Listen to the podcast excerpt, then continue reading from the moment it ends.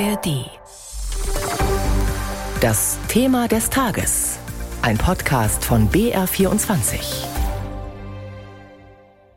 Eine Woche ist es jetzt her, dass in der Ukraine der Kachowka-Staudamm gebrochen ist. Die Folgen für das Gebiet sind verheerend. Ganze Ortschaften wurden überflutet. Tausende Menschen haben alles verloren. Dazu kommen enorme Ernteausfälle, weil viele Felder zerstört wurden. Mittlerweile geht das Wasser wieder langsam zurück. Der Krieg aber dauert ja an und die Verzweiflung der Menschen ist groß. Unsere Korrespondentin Andrea Beer war für uns in Cherson. In einer Klinik dort hat sie vor allem alte Menschen getroffen, die nicht damit klarkommen, was gerade alles in ihrem Land passiert. Juri Pekurin ringt um Worte. Er möchte sich unbedingt ausdrücken und gestikuliert mit beiden Armen. Er schafft es einfach nicht zu reden und legt immer wieder den Kopf in die Hände.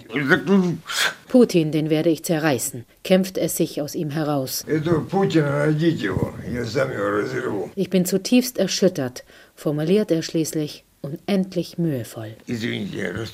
Und das ist wohl nur ein winziger Teil der tiefen Verzweiflung, die dieser alte Mann im karierten, kurzärmeligen Hemd im Herzen trägt.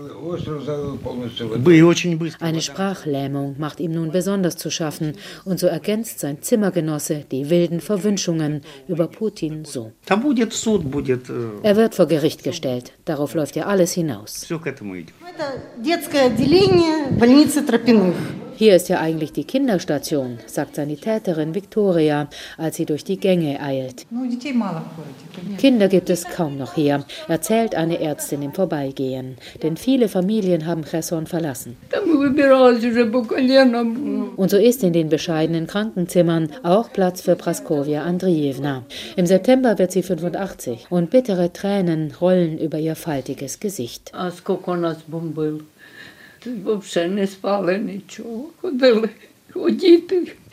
So lange haben sie uns bombardiert und wir haben nicht geschlafen. Und dann haben sie beschlossen, uns zu ertränken. Ich weine gleich mit, sagt Sanitäterin Victoria mit belegter Stimme. Denn diese verzweifelte alte Dame im geblümten Kleid, sie könnte einen Stein erweichen. Ich weiß nicht, was wir machen werden. Wir hatten Hühner, aber sie sind ertrunken. Wir hatten drei davon. Mama, beruhige dich bitte, fällt Natalia Nikiforenko, ihrer Mutter, immer wieder ins Wort. Doch auch sie erzählt aufgewühlt mit großen Gesten, wie sie die Lebensgefahr erst gar nicht begriffen hat. Ich habe an dem Morgen erst gar nicht verstanden, woher diese Geräusche kommen. Wir haben Abflüsse im Garten und als ich gesehen habe, wie das Wasser fast aus dem Brunnen quillt, da stand ich so unter Schock, dass ich mich erst gar nicht bewegen konnte. Es war so beängstigend. Ich kann nichts sagen. Es gibt keinen Ort zum Wohnen. Alles ist überflutet. Bringt Juri Pikurin unterdessen wieder um Worte. Ja, das ist alles schlimm, sagt Zimmergenosse Viktor Demtschenko sorgenvoll. Und als müsste er sich selbst vergewissern, fährt er fort. Mich wirft niemand aus diesem Krankenhaus. Ich bin Kriegsinvalide und habe viele Orden.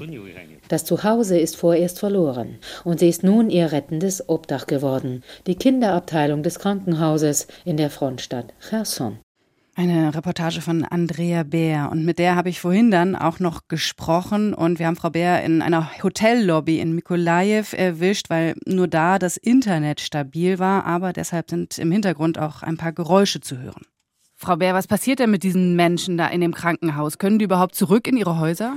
Also sie hoffen und bangen natürlich, denn im Moment sinkt ja auch der Wasserpegel weiter und das wird vermutlich auch so bleiben, auch wenn es jetzt immer wieder geregnet hat. Auch am vergangenen Wochenende, heute Morgen ist es bedeckt. Aber sie fürchten sich natürlich auch vor dem, was sie vorfinden, denn die meisten konnten wirklich nur zusammenraffen, was eben ohnehin schon gepackt ist, weil sie aufgrund von Bombardierungen oder Angriffen ja ständig eigentlich bereit sind zu fliehen. Aber sie wissen, es ist überschwemmt. Was ist mit den Möbeln, Autos, mit den anderen Dokumenten, mit all ihrer Hab, Hab und Gut. Also sie fürchten sich, aber sie hoffen natürlich auch, dass sie zurück können.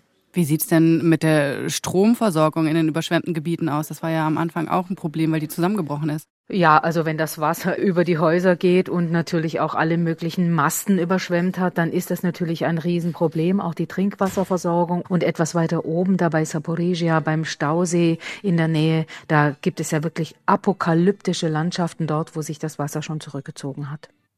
Sie haben Saporizia angesprochen. Da schauen wir von hier natürlich auch immer etwas bange drauf auf die Lage an dem Atomkraftwerk dort wegen des Kühlwassers. Wie ist die Lage dort? Also alle schauen natürlich auf den Wasserpegel des Stausees, weil er zusammenhängt damit, ob das Atomkraftwerk dort noch weiterhin Wasser rauspumpen könnte für seine Kühlbecken. Im Moment hat auch jetzt gerade noch mal der ukrainische Betreiber Energo Atom darauf hingewiesen, der Wasserpegel im Stausee sei stabil. Andererseits gibt es auch immer wieder Meldungen, er sinkt ständig. Also das ist im Moment etwas unklar. Der Chef der Internationalen Atomaufsichtsbehörde, Rossi, ist auf dem Weg in die Ukraine und er will auch vor Ort, sagte er oder twitterte er, sich selbst davon überzeugen, wie denn jetzt eigentlich der Wasserpegel ist. Und im Grunde muss man sich aber immer klar machen, die nukleare Sicherheit ist in dem Atomkraftwerk Saporizhia nicht gegeben. Lassen Sie uns noch auf die ukrainische Gegenoffensive schauen, die ja offenbar begonnen hat. Es ist da von ersten Rückeroberungen die Rede. Von was für Gebieten sprechen wir da? Also wir sprechen von mehreren Dörfern im Osten der Ukraine. Das hat auch der Präsident Volodymyr Zelensky nochmal gesagt und bestätigt, dass es dort Offensivhandlungen, wie er sagte, gegen die Russen geben würde. Es würde schwere Kämpfe geben, man komme aber voran. Und die Vizeverteidigungsministerin, die ukrainische, hat gesagt, man hätte schon 90 Quadratkilometer wieder mehr unter ukrainischer Kontrolle bekommen. Es geht aber langsam. Es sind schwierige Kämpfe, unter anderem in der Region Donetsk oder auch hier in der Region um Saporizhia. Zaporizhia. Und was ist das Ziel der Offensive? Das Ziel ist einfach, die russisch besetzten Gebiete zurückzuerobern.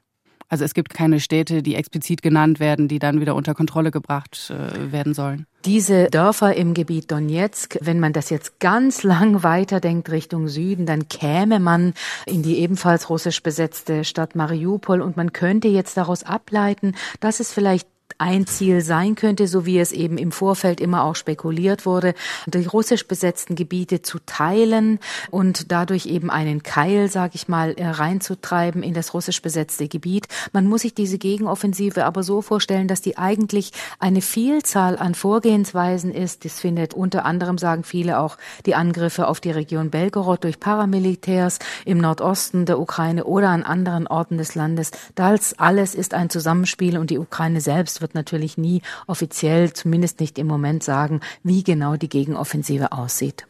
Einschätzungen waren das von Andrea Bär aus der Ukraine. Da läuft die Gegenoffensive im Osten. In den Überschwemmungsgebieten ist die Lage für viele Menschen aber immer noch verheerend. Wenn Ihnen dieser Podcast gefallen hat, dann gefällt Ihnen vielleicht auch die Radioreportage. Wir haben jetzt wieder die Eingangshalle erreicht, also den Ort, der kurz hinter dem eigentlichen Höhleneingang liegt, der mit einem Eisentor versperrt ist. Du musst noch weitergehen. Genau. Im Dunkeln. Nee, noch weiter zu uns her. Interessante Menschen und gute Geschichten aus Politik, Gesellschaft und Kultur. Ich will eher, solange ich kann, auf die Schule gehen und solange ich kann, äh, mich weiterbilden und dann erst arbeiten, weil arbeiten werden wir eh alle, bis wir alt werden. Und dafür habe ich noch lange Zeit, denke ich. Authentisch und nahe dran. Die Radioreportage gibt es jeden Tag neu in der ARD Audiothek. Hören Sie doch mal rein.